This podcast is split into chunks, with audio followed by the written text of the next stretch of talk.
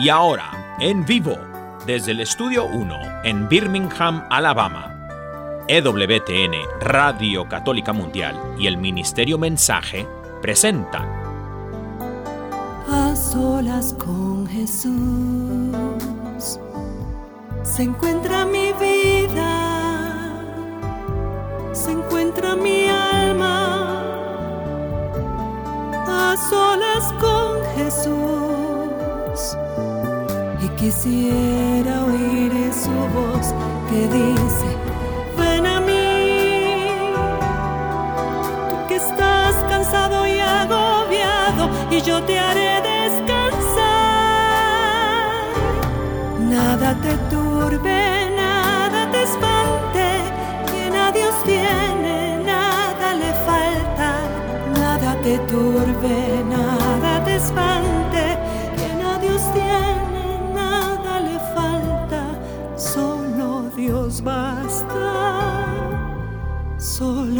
Dios basta.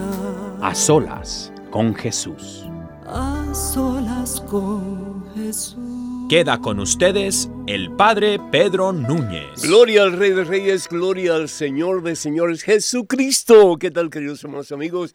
Qué gusto estar con ustedes en este su programa, A Solas con Jesús. Doy gracias a Dios porque creo que ya todo lo que hemos estado preparando para ustedes a través de no solamente la radio, pero también de el video, o sí, eh, pues eh, estamos ya, creo que está, estamos bien, ¿verdad que sí? Daniel, ¿estamos bien o no? Estamos bien, bendito Dios. Estamos Padre. bien, benditos a Dios. Pues aquí tenemos a Caro, que también va a compartir con nosotros. Y Caro es la amadísima esposa de Daniel. Y Daniel es el amadísimo esposo de Caro. Amén. Benditos a Dios. Tenemos un programa muy interesante. Vamos a estar respondiendo muchas preguntas de ustedes. Y si ustedes nos hacen el favor de comunicarse con nosotros para que ustedes también participen, pues quiero darles el número telefónico. En Estados Unidos, Canadá y Puerto Rico, además completamente gratis, hermano, hermana. Así que por favor, no dejen de llamarnos con sus preguntas, sus comentarios.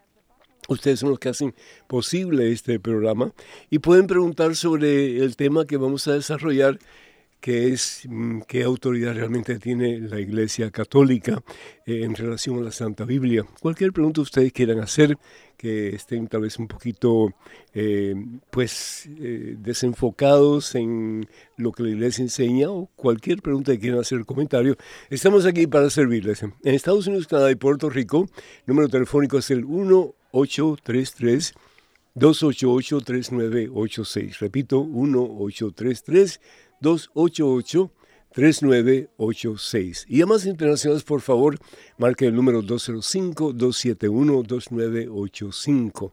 205-271-2985. Estamos, como dije anteriormente, en vivo y en directo en Birmingham, Alabama, en la sede de Radio Católica Mundial. Así que es un gusto para nosotros compartir con ustedes. No sé por dónde ustedes viven, pero por acá ha llovido bastante.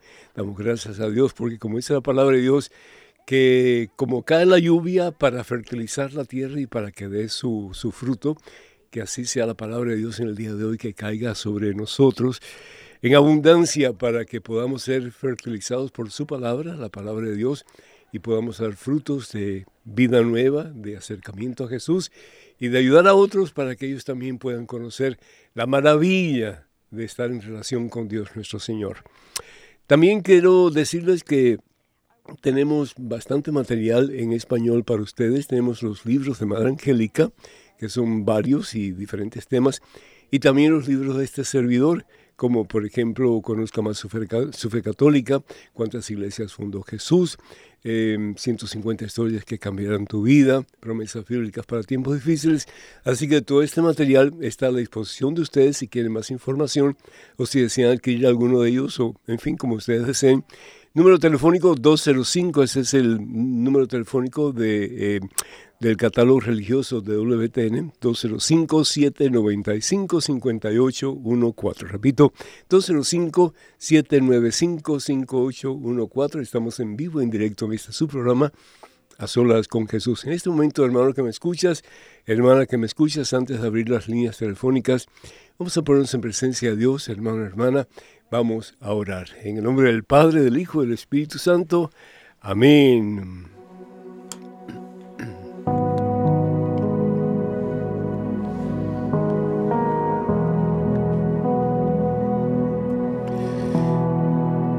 Gracias, Señor. Pronto vamos a celebrar aquí en Estados Unidos, imagino que en otros países también, el Día de Acción de Gracias. Yo quiero agradecerte, Señor, por tantas y tantas y tantas y tantas bendiciones que constantemente nos das por lo mucho que nos amas. Gracias por mis hermanos, por mis hermanas, que se unen a nosotros, oh Dios, para compartir tu palabra. Palabra que sana, palabra que edifica, palabra que restaura, palabra que libera, palabra que salva. Vivimos en un mundo, Señor, en que tanta gente quiere ahogar tu palabra. Al igual que cuando tú estabas con nosotros, Señor Jesús, en este mundo, con un cuerpo de carne y hueso como nuestro, querían callarte, Señor. Querían taparte la boca, Señor. Querían, mi Dios, crucificarte. Basta ya, Jesús, no sigas hablando, basta ya. Tanta gente que no quiere escuchar al Maestro. Pero tanta gente que sí lo quiere escuchar, como ustedes hermanos, gracias. Como ustedes hermanas, bendito sea Dios. Gracias Señor, porque es en la escucha de tu palabra que comenzamos a cambiar. Comenzamos a ser menos mundanos, Señor, y comenzamos a ser verdaderamente más cristianos. Y esa es la meta que tú tienes, oh Dios, para nosotros que lleguemos a ser imágenes y semejanza de Jesús. Que cuando la gente te vea a ti, hermano, cuando la gente te vea a ti, hermana, pueda ver un reflejo de la presencia de Jesús en este mundo tan necesitado de Dios. Toca el corazón, Señor, de este Hijo tan amado por ti. Mira, Señor, su debilidad, mira su miseria, mira su falta de fe en sí mismo, Señor. Levántalo, mi Dios, con fuerza, con poder, con autoridad en este momento, con la presencia de tu Espíritu Santo. Y que este Hijo tuyo entienda, comprenda, Señor, que tú lo has creado con un propósito muy especial. Que no hay nadie como Él en este mundo creado por ti, Señor. Que cada uno de nosotros es totalmente diferente al otro, aunque tengamos más o menos las mismas características. Todos tenemos una boca, todos tenemos dos orejas, dos ojos, una cabeza. Pero sin embargo, mi Dios, todos somos diferentes. Gloria a ti, mi Dios. Nos has hecho específicamente diferentes para dejarnos saber lo mucho que nos amas a cada uno de nosotros particularmente, mi Dios. Que cada uno de nosotros somos diferentes porque nos amas en una forma diferente, pero eternamente, Señor. Sin límites, sin barreras. Qué rico sentirnos amados por ti, Señor. Qué rico que estemos conscientes que tú tienes un propósito maravilloso para cada uno de nosotros. Que nos has dado vida, Señor, no solamente por darnos vida, pero que la vida tiene un propósito. Tu vida, hermano, tiene un propósito. Déjate en los brazos de Dios. Deja que Él te diga cuál es tu propósito, cuál es tu razón de vivir. Y que estés consciente, hermano, que el propósito principal, el más importante, es ser espejo cristalino de la presencia de Dios en tu vida. Gracias, Señor. Bendice esta hija tan amada por ti, Señor, tan especial. Esta hija que le has dado tantos talentos, Señor. Esta hija que tú amas infinitamente. Que esta hija tan amada por ti, Señor, sienta que es digna de tu amor. A veces yo sé, Señor, que esta hija tuya se culpa demasiado, se tira demasiado tierra encima. Se cree muchas veces que no da la talla, Señor. Que tal vez pudiendo hacer las cosas mejor, no tiene los medios para hacerlas, Señor. Bendice el corazón de esta hija tan amada por ti. Sana, Señor, sus heridas, que es una de las causas que le impide volar alto, Señor. Ser todo lo que tú quieres que ella sea. Poderse sentir, Señor. Como decía Madre Teresa de Calcuta, ese hermoso lapicito en tus manos, mi Dios, para que tú puedas escribir una historia maravillosa en la vida de ella y a través de ella en la vida de tantas personas a quien tú quieres que ella toque con el bálsamo de su presencia y de su amor. Bendice, Señor. A esta hija tan amada por ti, levántala, Señor, si está caída, si se siente que no tiene fuerzas para seguir adelante. Restaura, Señor, su confianza en ella misma y en ti, mi Dios. Y dale, Señor, alas como águila, para que pueda emprender, emprender el infinito, Señor, dentro de su ser, poniéndote a ti como lo más importante, lo principal, el Señor y el dueño de su vida. Sabiendo que si te tiene a ti como dueño y Señor de su vida, todo lo demás vendrá por añadidura. Bendice, Señor, a cada uno de tus hijos, de tus hijas en este momento. Que nuestro corazón palpite de amor por ti, Señor, como tu corazón, Jesús, palpita de amor por nosotros.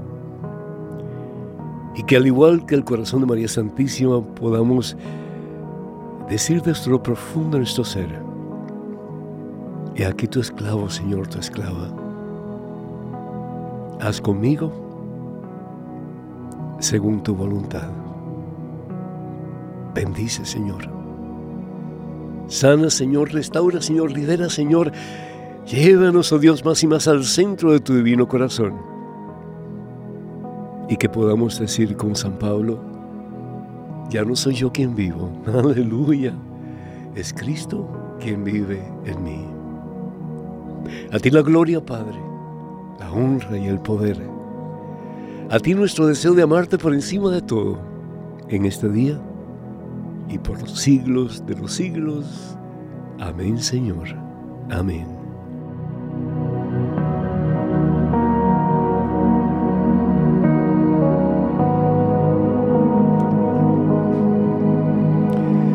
Bendito sea Dios, hermanas y hermanos que yo no sé, qué, rico poder estar así un ratito a solas con Jesús. Y ese es el, pues, el lema, el título, el nombre de este programa, A Solas con Jesús. Y gracias a ustedes por darnos el privilegio de poder compartir la fe con ustedes. La fe que levanta, la fe que sana, la fe que restaura, la fe que libera, la fe que salva.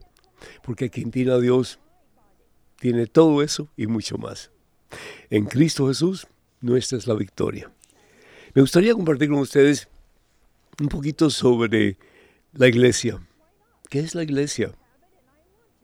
¿Por qué Jesús funda la iglesia? ¿Saben ustedes que la primera vez que leemos la palabra iglesia en la Santa Biblia es en el Evangelio según San Mateo capítulo 16 versículo 18? Cuando Jesús pregunta a sus discípulos, ¿y quién dicen ustedes que soy yo? Jesús estaba tratando de, pues, reconocer si realmente alguno de ellos sabía quién era Él. Era muy importante para Él. ¿Por qué? Porque si no su misión iba a fracasar. Uno de ellos tenía que tener por lo menos una idea remota de quién era Jesús. Tú no puedes seguir a alguien que tú no conoces, ¿verdad que no?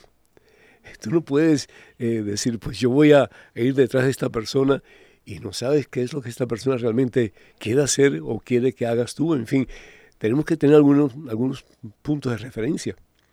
Pues Jesús hace eso con sus discípulos, los más cercanos.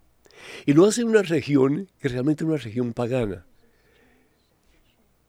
¿Y por qué lo hace en esa región? Porque Jesús tenía mucho interés en salir de los confines de Israel para alcanzar el mundo. La religión católica es universal. La palabra católico es una palabra griega, católicos, que significa universal. El sacrificio de Jesús en la cruz es universal y hasta el fin de los tiempos.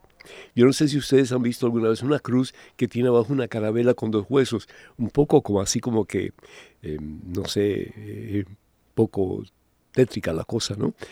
Pero razón es para señalar de que el sacrificio de Jesús es de, este es el primer hombre, Adán, hasta el último que puede existir aquí en la tierra.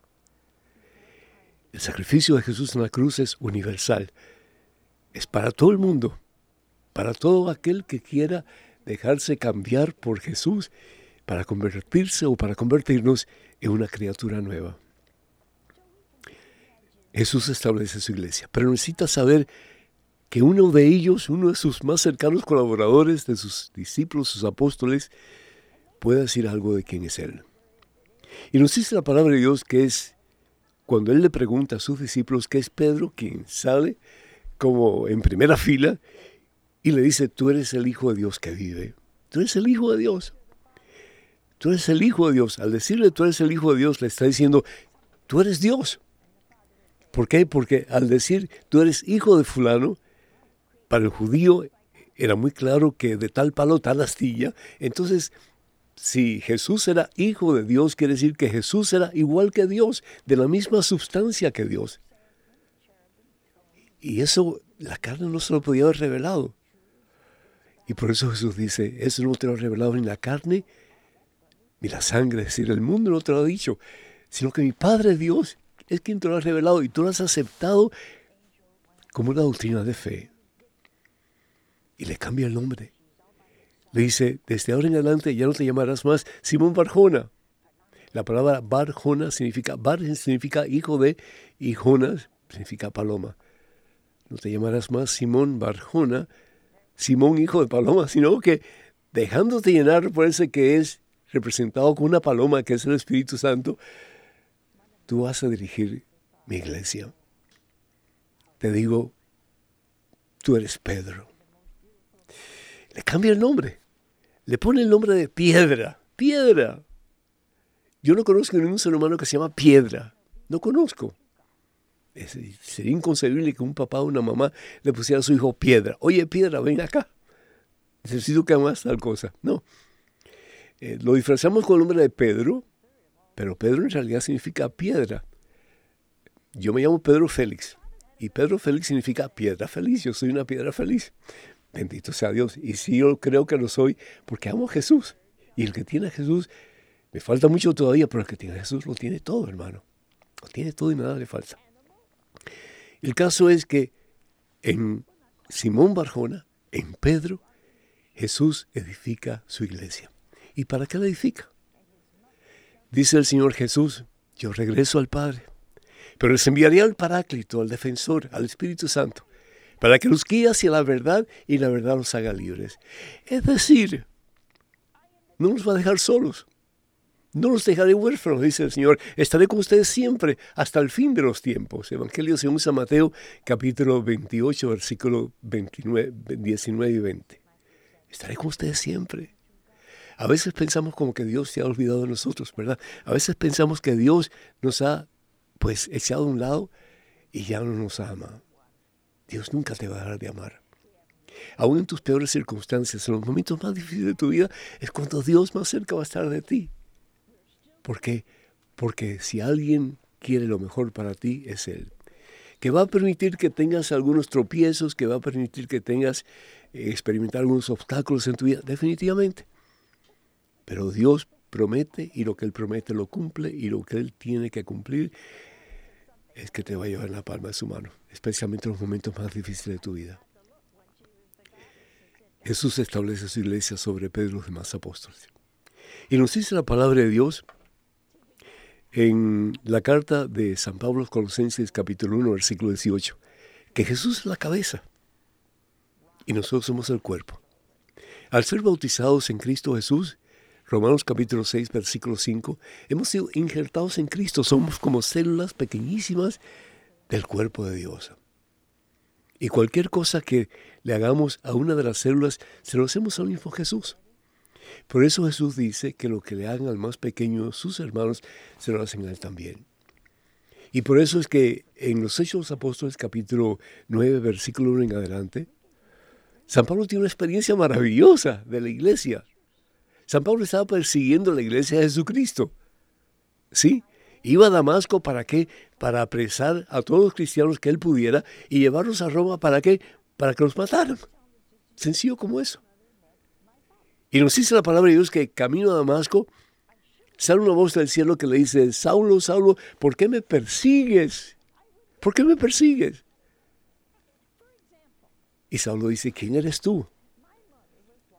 Y la voz le dice, yo soy Jesús a quien tú persigues. Cuando hablamos mal de la iglesia, perseguimos a Jesús. Cuando apuntamos con el dedo y degradamos la iglesia, estamos degradando el nombre de Cristo. ¿Por qué? Porque esa es la obra perfecta de Dios. Y por eso es que Jesús dice, los poderes del infierno jamás la podrán vencer. Jamás. ¿Por qué? Porque la iglesia no es voluntad humana. Jesús escoge a unos cuantos mediocres, pecadores. Pero Jesús dice, yo no he venido por los sanos, yo no he venido por los santos, sino he venido por los pecadores. ¿Para qué? Para hacerlos santos. ¿Por qué? Porque todo santo tiene un pasado y todo pecador tiene un futuro. Bendito sea Dios. Y a medida que tú y yo nos rendimos a Cristo Jesús, en la iglesia fundada por Jesús, vamos a experimentar el poder del camino de la santidad. Dios no te quiere bueno. Dios no te quiere buena. Dios te quiere santo.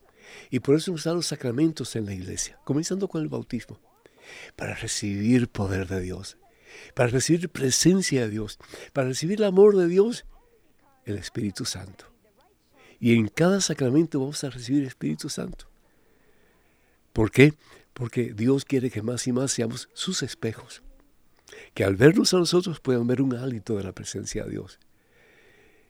Y vamos al sacramento más importante de todos, el central, el sacramento de la Eucaristía, en que el mismo Dios se nos da como alimento propio para que nosotros podamos hacernos uno con Él, para que tu cuerpo y mi cuerpo se unan al cuerpo de Cristo y para que por tu sistema circulatorio, aleluya, circule la misma sangre de Dios si nos dejáramos usar por Dios, si dejáramos que nuestros instintos mundanos comenzaran a decaer, para que el poder de Dios reine en nosotros y tome control y autoridad de nuestras vidas, de nuestro intelecto, de nuestra voluntad, de nuestro cuerpo, de todo nuestro ser. Y comenzáramos a actuar como Jesús, que al fin y al cabo es lo que Dios quiere. El cristiano tiene que ser como Jesús. Por eso el Señor Jesús dice, el discípulo no puede ser diferente al maestro. Más aún, si el discípulo se deja, llega a ser como el maestro. Que Dios nos dé la gracia para que en la iglesia de Cristo, la iglesia fundada por Él, la iglesia que es una santa católica y apostólica, podamos ser revestidos de Cristo. Como dice San Pablo en su carta a los Romanos capítulo 13, versículo 14, revístanse de Cristo. Es decir, que tengamos las mismas actitudes que tuvo Cristo Jesús. Filipenses capítulo 2, versículo 4. Entonces el mundo creerá y el mundo será diferente. Porque si Cristo está como centro y Señor, no solamente de nosotros, pero del mundo entero, se salen las guerras, los pleitos, las venganzas, las matanzas, y habrá amor de verdad y paz en nuestros corazones y sí, en el mundo entero. Que podamos de verdad dejarnos transformar por Cristo en la iglesia que Él funda. Que nos dejemos cambiar y en su nombre podremos cambiar así la faz de la tierra.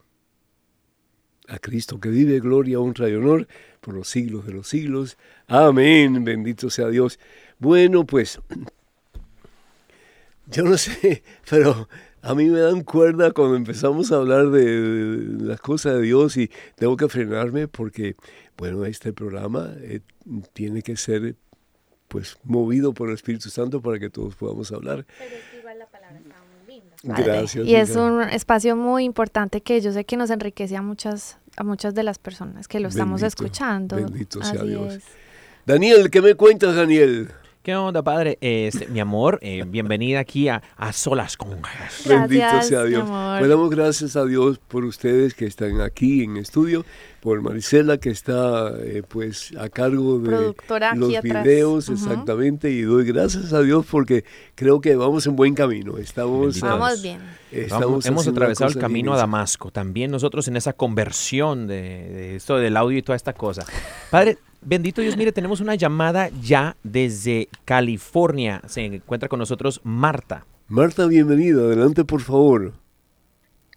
Sí, buenas tardes, padre. Antes que nada, lo felicito y pedimos a Dios que haya más sacerdotes como usted. Muy buen sacerdote. Muchísimas gracias, muchísimas gracias, mía. Que la gloria sea para el. Señor, sí. Sí, así sea. También mi pregunta es, es que, eh, bueno, dos cosas. Pido oración para mi familia y una pregunta. El otro día, Sí. hace días, mi hija salió a cenar con sus compañeras de trabajo Ajá. y me llegó diciendo que la mamá de su amiga le dijo que hay, hay mm, más iglesias católicas, que es la ortodoxa y la luterana, ¿es Mm. luterana?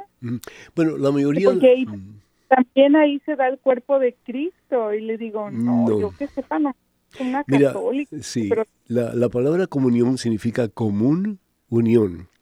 Entonces, toda iglesia que se ha descolgado del tronco, que es la iglesia fundada por Jesús, que es la iglesia que es una santa católica apostólica, pues la comunión es, es eh, lícita, es decir, sobre todo si, si hay continuidad de, de ordenación al sacerdocio, pero no es válida, es decir, no es un sacramento.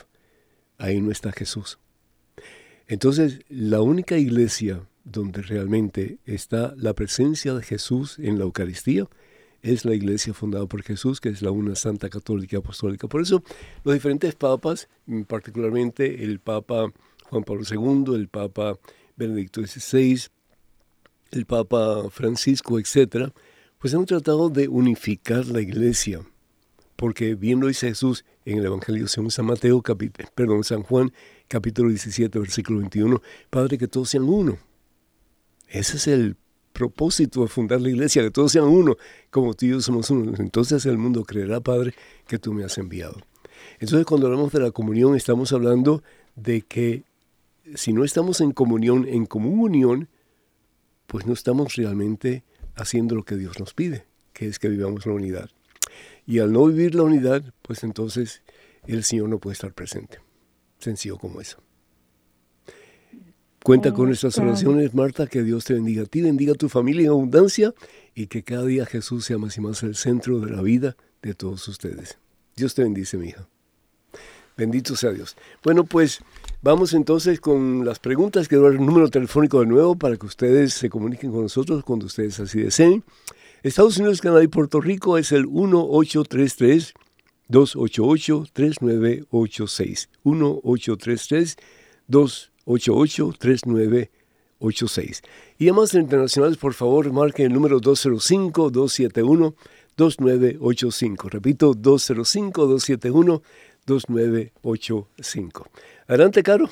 Bueno, padre, pues bueno, aquí hay unas preguntas que ya están llegando y nos escriben desde Inglaterra. Dice, apreciado padre Pedro, aunque soy católico, si lo que enseña la iglesia no está en la Biblia, yo no lo creo. Eso nos lo comparte Rubén Asparca. Rubén, muchísimas gracias. Gracias por tu comentario. Rubén, yo te pregunto entonces, ¿y, ¿y cómo sabemos que la Biblia es la única forma de conocer la verdad? La única forma. ¿Cómo sabemos que la Biblia es total y completamente correcta como está escrita, sin necesidad de ser interpretada? Si pensamos así de esa manera, que si no está en la Biblia lo que, lo que predica o lo que enseña la Iglesia Católica, pues entonces no lo creo. La pregunta entonces es, ¿y, y quién compuso la Biblia? ¿quién la compuso? ¿De dónde salió la Biblia? Pues el Antiguo Testamento bien sabemos que era parte de, la tradición judía por muchos años, ¿verdad? Comenzando con el Torah, que son los cinco libros, o los primeros cinco libros del Antiguo Testamento, llamado también los libros de Moisés. Y tenemos pues una cantidad de, de profetas y, en fin, de diferentes géneros literarios, incluyendo poesía y historias y demás.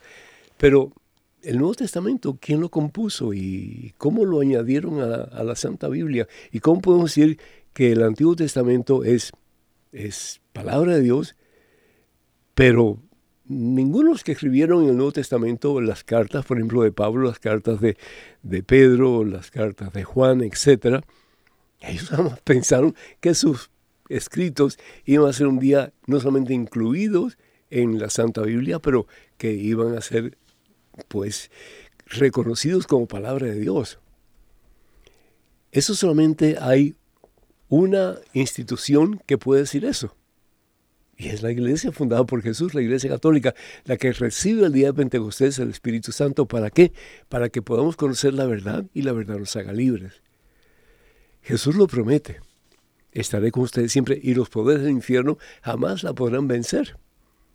Entonces, cuando nosotros hablamos de las enseñanzas de la Iglesia Católica, particularmente los dogmas de la Iglesia Católica, la Iglesia no puede errar. Vemos, por ejemplo, el credo. ¿sí? Ahí, está toda la, gama de, creencias eh, que la Iglesia Católica proclama como verdad. Cree un solo Dios, Padre Todopoderoso, Creador del cielo y la tierra, del cielo, de todo lo que existe de todo lo visible e invisible, que es un solo Señor Jesucristo, un solo Señor, un solo Kyrios, es decir, la palabra Kyrios significa el Señor de todo, que era un solo Señor Jesucristo, Hijo único de Dios. Nosotros somos hijos de Dios, nosotros somos hijos adoptivos de Dios a través del bautismo. Pero el único Hijo de Dios, el único desde la misma esencia que el Padre, es Jesús. Por eso Jesús dice en el Evangelio según San Juan, capítulo 10, versículo 30, yo y el Padre somos la misma cosa. Tremendo, ¿no?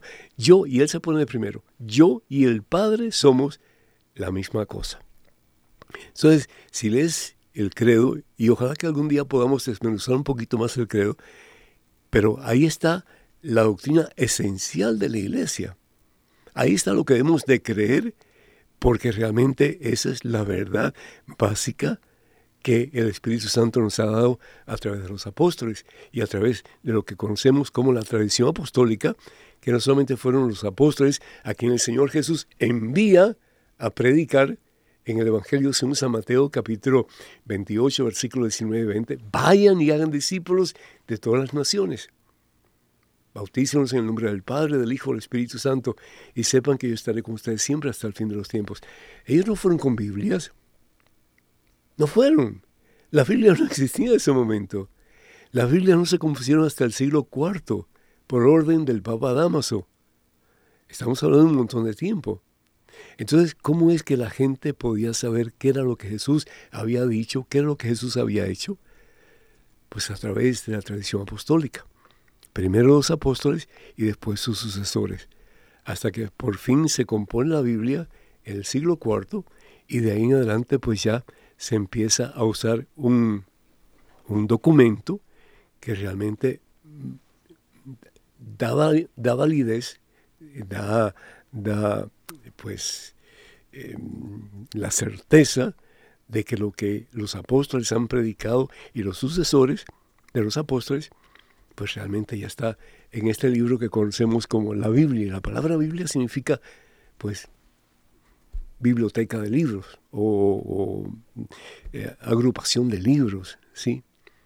Y tenemos libros en el Antiguo Testamento y en el Nuevo Testamento que hablan básicamente de lo mismo y lo que hablan es de que Dios es el que crea, que envía a su Hijo, nuestro Señor Jesucristo, y que a través de la presencia de Jesús y de nuestra unión a Jesús en el Espíritu Santo que vamos a ser salvos. Bendito sea Dios. Número telefónico de nuevo para que se comuniquen con nosotros Estados Unidos, Canadá y Puerto Rico. Le damos completamente gratis. No pierdan la oportunidad. 1-833-288-3986. Repito, 1-833-288-3986. Y además internacionales, por favor, marquen el número 205-271-2985. 205-271-2985. Estamos en vivo, en directo. Este es su programa A Solas con Jesús. Claro. Bueno, por aquí hay una hermana que se llama Raquel Mesa, ella nos escribe desde Panamá y nos tiene un comentario, dice, aunque la Iglesia Católica niega la adoración a María, hay muchos que sí la adoran. Yo no sé quién Raquel, Mm, pero yo no adoro a la Virgen María. Ah, no, yo tampoco. Entonces, es decir, cuando tú dices muchos, ¿qué cantidad es mucho? Es decir, puede ser gente que sea eh, poco conocedora de las enseñanzas de la iglesia y que pues le tiene un amor especial a María Santísima y yo no sé, pero para comenzar, cuando rezamos el, el Ave María, eh, ruega por nosotros pecadores, le decimos a la Virgen, ahora y en la hora de nuestra muerte, amén. Ruega por nosotros. Entonces, ella no es el fin, ella es simplemente una intermediaria entre nosotros y Jesús, no entre nosotros y el Padre. Porque el único intermediario, el único mediador entre nosotros y el Padre, Es ¿quién Jesús. es? Jesucristo. Jesús. Jesús bien lo dice, yo soy el camino, yo soy la verdad, yo soy la vida. Evangelio según San Juan, capítulo 14, versículo 6. Nadie va al Padre sino a través de mí. Entonces, entre nosotros y el Padre, solamente Jesús es el mediador. Así es, Pero entre nosotros y Jesús, es María. María sobre todo, y todos nosotros, yo puedo decirte, Caro, por favor, ora por mí, por tal situación, para que el Señor se apiade de mí. Fantástico, yo lo Claro. puedo hacer. ¿Por qué? Porque cuando dos más están unidos en oración, dice el Señor, ¿qué pasa? Ahí está Él en medio de nosotros. Y de todas las personas que pueden interceder ante su Hijo Jesús, es María Santísima. Es decir, si ma- mi madre me pide algo, pues mi madre como que yo tengo un amor muy especial por ella y pues voy a tratar de ayudarle en todo lo que pueda. Eso no quiere decir que no voy a ayudar a los demás, claro que sí, y que no voy a tener un amor especial por ellos también, claro que sí, pero mamá es mamá, bendito sea Dios, ¿sí? Así que eh, yo no sé a qué te refieres cuando dices que muchos adoran a la Virgen. Eh, yo realmente también tienes que tener en cuenta que adorar significa ofrecer sacrificios. Y yo no conozco a nadie que ofrezca sacrificios a la Virgen. Eh, podemos pedirle al Señor por tal cosa o tal otra y pedir la intercesión de María Santísima, pero el sacrificio, si tú vas a misa, el sacrificio se lo ofrecemos a Dios y María Santísima con todos los santos van a estar unidos a nosotros ofreciendo el sacrificio en nuestra vida al Señor, pidiendo sobre todo la expiación de nuestros pecados en Cristo Jesús nuestro Señor. Amén. Amén, bendito sea Dios. Padre, quiero como que juntarlo con otra pregunta que se relaciona ¿Ya? más o menos. Ok. Bueno, por aquí nos escriba, nos escribe Olga Aristides de California y ella nos dice, Señor sacerdote, usted enseña la doctrina de la iglesia que está equivocada. Usted dice que podemos pedir a María y a los santos, pero ellos están muertos y no pueden pedir nada. Ay, caray. Entonces hay que decir que no hay, no hay resurrección, no hay esperanza, ¿no? Eh, pues mi Biblia dice algo diferente. Si nosotros vamos al Evangelio según San Marcos, en el capítulo 12, vamos a ver aquí rapidito, Evangelio según San Marcos, en el capítulo 12. Esa, esa pregunta se, se la hicieron a Jesús en un grupo de fariseos, ¿no es cierto? Y la pregunta era si, si la gente resucitaba después de muertos. Y Jesús les contestó, ustedes están equivocados. A lo mejor no entienden las escrituras ni tampoco el poder de Dios. Versículo 26 dice, y en cuanto al saber si los muertos resucitan, ¿no han leído en el libro de Moisés, en el capítulo de la zarza ardiendo, como Dios le dijo, yo soy el Dios de Abraham, el Dios de Isaac, el Dios de Jacob. Dios no es un Dios de muertos, versículo 27, sino que es un Dios de vivos. Ustedes están muy equivocados. Es decir, la persona cuando muere, la muerte no es el fin. La muerte es el principio de la vida que Jesús nos ha prometido. Jesús dice en el Evangelio según San Juan, en el capítulo 11, versículo 25, yo soy la resurrección y la vida. El que cree en mí, aunque muera, ¿qué cosa? Vivirá. para siempre, vivirá para siempre. En otras palabras, vamos a morir este mundo, pero nuestra alma no muere. ¿Sí? Hubo, había un concepto en, el tiempo de Jesús y antes del tiempo de Jesús, un concepto sobre todo mm, griego, que se pensaba que las personas cuando morían eh, se quedaban dormidas. Y de ahí la palabra cementerio, que significa apartamento de los que duermen. Pero es decir, la persona no duerme, no duerme. Es igual que cuando dicen, bueno, ahora está descansando en paz. La persona no descansa. Es decir, si tú estás enamorado, pero infinitamente de alguien, ¿cómo tú vas a descansar? Tú estás, ¡ah! ¿verdad? En un éxtasis eterno, eh, llenándote y contemplando ese que es el amor que te llena hasta el último espacio de tu vida. Es decir, es, un gozo eterno, increíble, imposible de, contener. Por eso la palabra de Dios dice, oídos no han oído y ojos no han visto las maravillas que Dios tiene preparados para aquellos que les aman.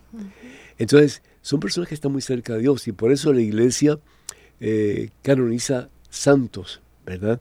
La palabra santo significa una persona que está consagrada a Dios, que se ha entregado a Dios, un héroe en la cristiandad.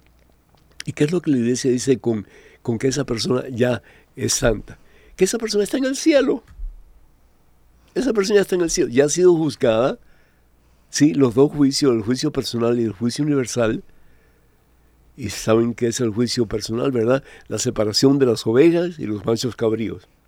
Evangelio según San Mateo, capítulo 25, versículos del 35 adelante. Tuve hambre, me diste de comer, tuve sed, me diste de ver. Ah, pues, a un lado. Tus buenas obras te salvaron. Porque la fe que no produce obras está muerta. Y los otros a la izquierda. Y después dice en el versículo 46, los que fueron malucos, pues al suplicio eterno y los otros a la presencia de Dios al cielo. Entonces ya hay santos en, el cielo, definitivamente. Nadie puede entrar en el cielo a no ser que esté purificado, transformado y esa persona sea realmente un reflejo vivo, transparente de la presencia de Dios. Entonces son aquellas personas que ya han alcanzado la victoria. Creemos en la comunión de los santos, ¿cierto? La, los, la iglesia eh, militante, que somos nosotros, la iglesia purgante, que son los que están en el purgatorio, y la iglesia triunfante, que son los que están en el cielo. Y pedimos, sobre todo por aquellos que están tan cerca de Dios, en su presencia en el cielo. También podemos pedir por nosotros, ¿verdad? Lo hacemos con mucha frecuencia. Y, y, qué bueno, porque de nuevo, cuando hay dos o tres reunidos en el nombre del Señor para pedir por algo en particular, ahí está el Señor entre nosotros. Tenemos en estos momentos creo que una llamada telefónica. Daniel, ¿qué está pasando por allá, mijo? Amén emuná. Tenemos este, aquí a Irma que nos escucha desde Houston, padre. Irma, el Señor te bendice. Bienvenida. ¿Cómo estás, Irma? Buenas noches, padre. Muy buenas noches, mi hija. Dios te bendice. Adelante. Eh, gracias. Yo quiero pedirle a usted, padre, de, de su oración por mi esposo que mañana va a ser un mes que el Señor me lo llamó a la casa del Padre. Ay, caramba. Y, y yo quiero, después de 10 meses de un largo sufrimiento de enfermedad muy dura, este, y fortaleza para que Dios Padre me siga dando la fortaleza a mí y a mi hijo. Sí, sí. Con todo gusto, Irma. ¿Y cómo se llama tu esposo? Gil Pérez. ¿Gilbert? Sí, sí. Pérez. Gil Pérez. Gil. Gil Pérez, exacto. Gil, Gil, perdón, ok. Y, recuerda, fíjate que no dije cómo se llamaba tu esposo, pregunté cómo se llama tu esposo, porque tu esposo está vivo y yo estoy seguro que está en la mano de Dios, porque todo ese sufrimiento por el que él pasó fue su purgatorio, ¿verdad? Así que vamos a orar. Padre misericordioso, Padre bueno, Padre amantísimo, dale mucha consolación a tu hija Irma, Irma a su hijo también, Ayúdanos, oh Dios, a estar conscientes de que eh, la muerte no es el fin, como dijimos hace un ratito, sino que es el principio de la vida eterna. Que tú eres un Dios de vivos, Señor, tú no eres un Dios de muertos. Y que un día vamos a estar todos juntos en tu presencia, gozando, Señor, de la plenitud de tu amor. Bendice a tu Hijo Gil, Señor, con la plenitud de tu gozo, de tu paz, y sobre todo la certeza de que contigo, Señor, de Él será la eterna victoria. Te lo pedimos, Padre, en el nombre de Jesús, tu Hijo, nuestro Señor. Amén. Bendito sea Dios. Amén. Adelante, Caro. Bueno, por aquí tenemos otra pregunta. Em, dice, Padre, ¿cómo es posible que la Iglesia Católica enseñe que la fe sola, sí, que la fe sola nos salva, cuando hay innumerables pasajes bíblicos que dicen lo contrario? Esto no lo comparte Elías Villanueva de Honduras.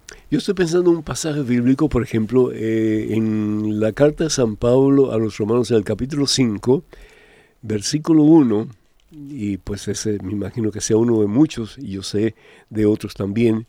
Eh, vamos a ver aquí, dice la palabra de Dios en Romanos capítulo 5, versículo 1 en adelante.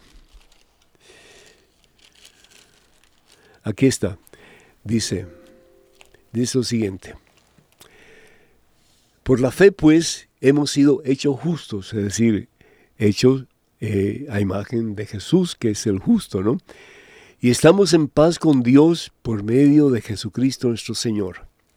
Por Él hemos tenido acceso a este estado de gracia e incluso hacemos alarde de esperar la misma gloria de Dios. Es decir, por la fe podemos esperar la misma gloria de Dios. La fe definitivamente salva. La iglesia no dice en ninguna parte que la fe no salva. Pero la fe tiene que ir acompañada por obras, ¿verdad? Dice el apóstol Santiago algo que realmente pues es, es tan cierto, ¿no? Eh, por ejemplo, cuando habla acerca de que la fe sin obras está totalmente muerta, ¿sí? Eh, Santiago también dice que los demonios creen en, en, Dios, creen en Dios, pero sin embargo tiemblan. Así es. ¿Por qué? Porque, pues, ellos eh, no, ponen, no ponen en práctica la fe, es decir, no, no ponen por obra lo que dicen creer. Si yo creo que Dios es mi Señor y que Dios quiere que yo actúe como Él, y para eso me manda a Jesús, mi Señor, como ejemplo y modelo de lo que significa ser un verdadero cristiano, si yo opto por el camino opuesto, es mi decisión, pero no me va a salvar la fe es decir, el tener ese conocimiento de que Dios existe. Hace falta mucho más y esa es la obra. Y por eso luego en el Evangelio según San Mateo, en el capítulo 25, donde se habla del juicio final, pues nos habla de la importancia de las obras. Y si vamos también a la primera carta de San Pablo Corintios, capítulo 3, versículo del 15 en adelante, vemos cómo se presenta ahí el purgatorio. Y dice la palabra de Dios que vamos a ser probados por el fuego. El fuego es el amor de Dios. Y dice que si nuestras obras se comparan con el amor de Dios, que vamos a, a ser salvos. Si no, vamos a tener que ser purificados, pasar por el fuego, pero vamos a ser salvos, pero después de esa purificación, ¿verdad? Así que, bueno, en este momento yo creo que vamos a tener tomar un pequeño descanso, si Daniel está en el teléfono, pero me gustaría como que escuchar un momentito un pedacito de una alabanza que creo que les va a gustar bastante. Así que escuchemos esa alabanza, Daniel, por favor, y regresamos en cuestión de momentos. Número telefónico de nuevo para que ustedes se comuniquen con nosotros en Estados Unidos, Canadá y Puerto Rico es el 1833-288-3986. Repito, 1833, no dejen de llamarnos, 288-3986. Y llamadas internacionales es el 205-271-2985. 205-271-2985. 2985. estamos en vivo, en directo en este su programa A Solas con Jesús. Ya regresamos en cuestión de momentos para tomar la llamada de Daniel, ¿de quién? Así, padre, eh, tenemos una llamada que nos acaba de llegar desde Virginia, el hermano Carlos. Esperemos, esperemos un momentito, vamos a ir al corte musical y regresamos con Carlos en cuestión de momentos. Así que, Carlos, por favor, no te vayas, quédate con nosotros. Si viniera un metodista o episcopal. Le diré, no soy fanático, soy católico de verdad. Creo en una sola iglesia que Jesús vino a fundar. Creo en la Virgen María y en los santos del Señor. Creo en la Eucaristía también en la confesión, en los ángeles mensajeros y en la revelación. Creo en el Santo Padre, también en la tradición. Llamo a todos mis hermanos como Cristo nos mandó. Creo en el purgatorio, creo en la resurrección, las indulgencias, la liturgia y en la canonización, en el infierno y en el cielo y en la transustanciación.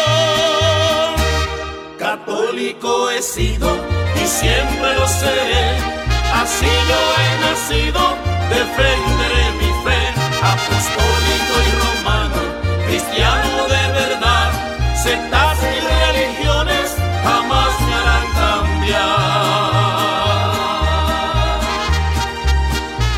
Hermano católico, si quieres defender tu fe, empieza por conocerla. Bendito sea Dios. Si quieres defender tu fe o si quieres, eh, pues, ahondar tu fe y acercarte más al Señor, empieza conociéndola. Dice San Jerónimo, decía San Jerónimo, que la ignorancia de la palabra de Dios es ignorancia de Jesucristo. Entonces ya no hay razón para decir, eh, no estudio la Biblia porque nadie me la enseña. ¿no? Por todas partes hay grupos que enseñan la Biblia y que son muy ortodoxos en sus enseñanzas y que vale la pena pues unirse a estos grupos. Y gracias a todos ustedes que se unen a este programa, a Solas con Jesús, porque también aquí pues hablamos sobre la palabra de Dios. Tenemos a Carlos entonces que está esperando pacientemente. Adelante. Pacientemente, padre. Y sabe, cabe mencionar eh, para la gente que escuchó la canción y le gustó, yo me puse a bailar acá. Esa canción se llama Sí, Católico Defiende tu Fe y es de. Luis y Eva Polanco. Amén. Bendito sea Dios. Ah. Y muy, muy mexicano. Muy ¿verdad? buena, sí. sí, Una- sí. como para una rumba santa, pues. Amén, amén. Vamos con Carlos desde Virginia. Carlos, el Señor te bendice. ¿Cómo estás, hijo? Eh, muy buenas noches, padre. Buenas noches, Este, solo aclarar, solo aclarar dos puntos. Este, cuando se dice eh, la, la, la o sea, la- las sagradas escrituras, se está refiriendo al Antiguo Testamento. Antiguo se Testamento. dice la tradición apostólica es el Nuevo Testamento, Exacto. en realidad. Exacto, sí, exacto. Este, muy bien, muy bien, ese es el Carlos. primer- ese es el primer punto. El Mm. segundo punto en relación a lo que a lo otro que decía el, el oye- la, la, la que escribió este de eso de que lo, lo- lo que decía Lutero de, de la sola fe eso realmente se debe a, a- a que cuando San Pablo dice que las o que las que las este, mm, las obras no, no- no sirven se refiere a las obras de la ley no Claro. se refiere a, a- no se refiere a las obras de caridad hay que distinguir entre las obras de caridad y las obras de la ley Claro. porque las obras de caridad sí salvan porque como usted como usted bien lo dijo al final en el en el juicio en el en el juicio universal Ujú, el señor dice que va a apartar a los de la derecha y tú hiciste usted dijo que los cabritos a un lado y los los otros al otro lado y este tú no me diste de comer tú me, este no me visitaste y todo eso Claro. esas son las obras de caridad Exactamente, sí. Y las obras de caridad son el resultado de una fe bien vivida, sí. Porque entonces yo me preocupo no solamente por mi necesidad, pero por la necesidad de mis hermanos. Y eso fue lo que hizo Jesús, ¿verdad? Dice la palabra de Dios que Jesús pasó por el mundo haciendo el bien. Muchísimas gracias, Carlos. Muy, muy interesante tu comentario. Que Dios te bendiga siempre. Qué bueno, ¿verdad? Bendito sea Dios. Ajá. Adelante, Caro. Bueno, por aquí tenemos otra pregunta. eh, nos la comparte. Ya eh, se acabó el tiempo. Ah, bueno, listo. Queda para la próxima. Queda un pues. minuto. A ver, rapidito, a ver si se puede. Dice, la iglesia dice que en la comunión recibimos el cuerpo y la sangre de Jesús. Yo soy católico, por eso no lo, pero eso no lo creo. Bueno, entonces lee lo que dice la palabra de Dios, San Lucas, capítulo 1, versículo 37, que dice que para Dios no hay nada imposible. Que el Señor te bendiga hoy siempre en abundancia, en el nombre del Padre, del Hijo, del Espíritu Santo. Amén. Hasta la próxima, Dios mediante. Gracias. Quisiera oír su voz que dice,